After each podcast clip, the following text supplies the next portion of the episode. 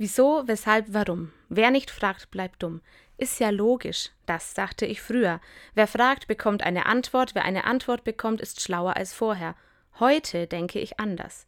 Was ist mit den Fragen, auf die es keine Antwort gibt? Wieso müssen wir sterben? Weshalb gibt es so viele Kriege? Warum ist Hass leichter als Liebe? Ich frage, aber kriege keine Antwort.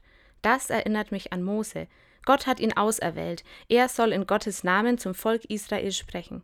Was soll ich ihnen sagen, wie du heißt? fragt Mose. Gott antwortet, Ich bin der, ich bin da. Wow, diese Antwort berührt mich. Gott ist da, dafür steht er mit seinem Namen. Gott ist da in allem Heil und Unheil der Welt. Gott ist da in allem Fragen und Antworten.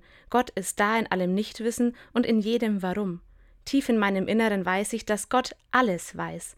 Darauf kommt es an, auch wenn ich selbst nicht alle Antworten bekomme und in manchen Bereichen dumm bleibe.